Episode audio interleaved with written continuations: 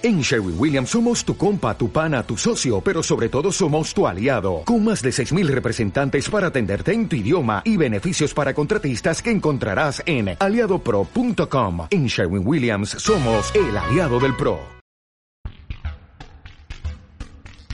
Bienvenidos al segundo podcast Musa, espacio sonoro donde hablamos sobre ecofeminismo, alimentación del bien común, agroecología, economías éticas hábitos de consumo responsables y los impactos positivos que nuestra propuesta puede tener frente a problemas ambientales como el cambio climático, la contaminación por agrotóxicos y las limitaciones de los recursos de la naturaleza. Ecofeminismo.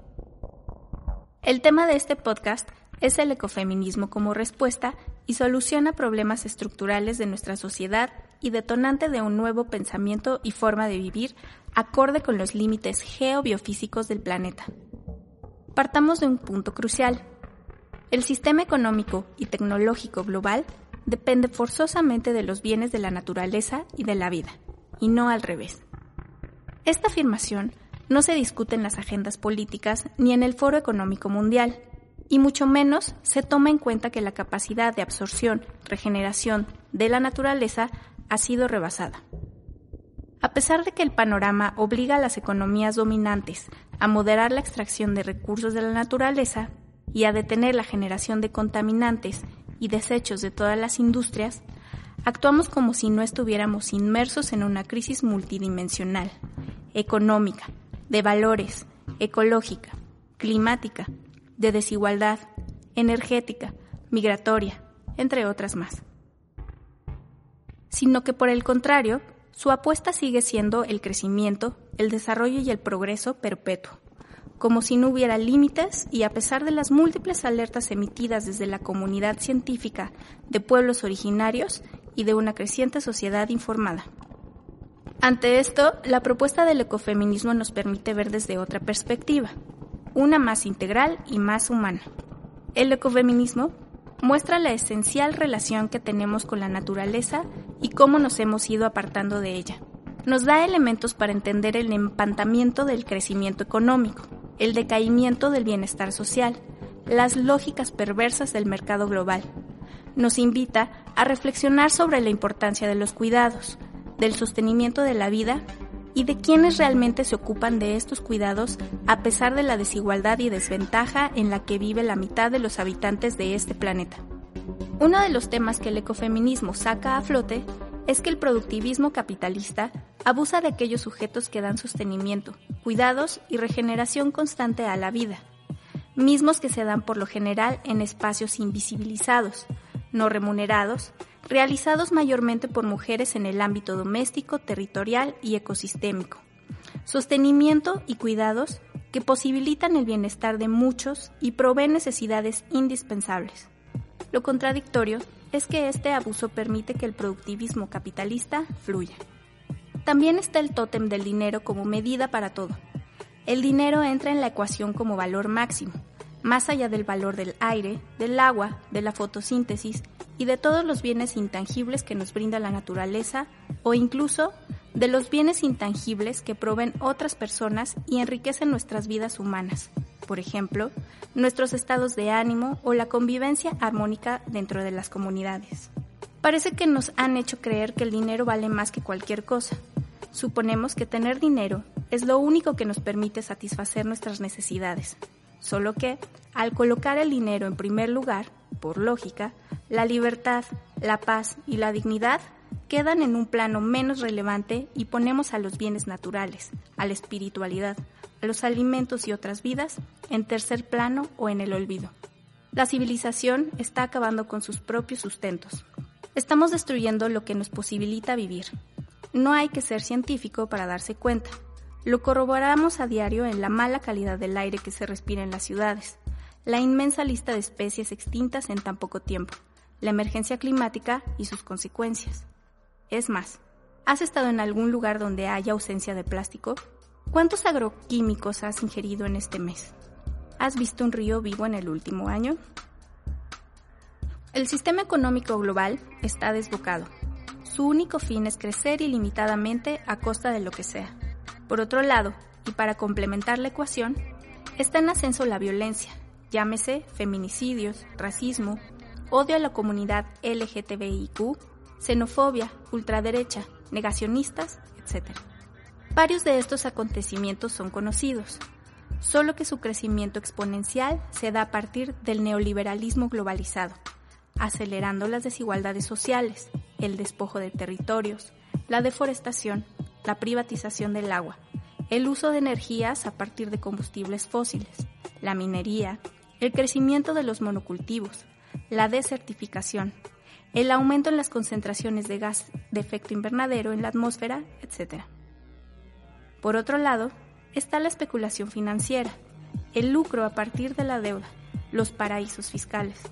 Todo esto acompañado del desmantelamiento y privatización de los sistemas de bienestar social y el incremento de casos de asesinatos de defensoras de la naturaleza. Son estos temas y sus interrelaciones lo que aborda y analiza el ecofeminismo para sustentar y contar con elementos de diagnóstico, propuestas y acciones. La realidad es que esta apuesta de crecimiento sin límites no tiene futuro. Es imposible mantener a toda la población con los estándares de consumo energético y material que este sistema económico requiere. Es claro que la humanidad no puede vivir bajo los estándares de despilfarro con el que la población de Estados Unidos o de la Unión Europea viven. Es preciso comprender que estos países dependen en gran medida, material y energéticamente, de la extracción de recursos de otros territorios, muchos de ellos países empobrecidos. Es imperativo colocar a la vida en el centro de nuestro andar.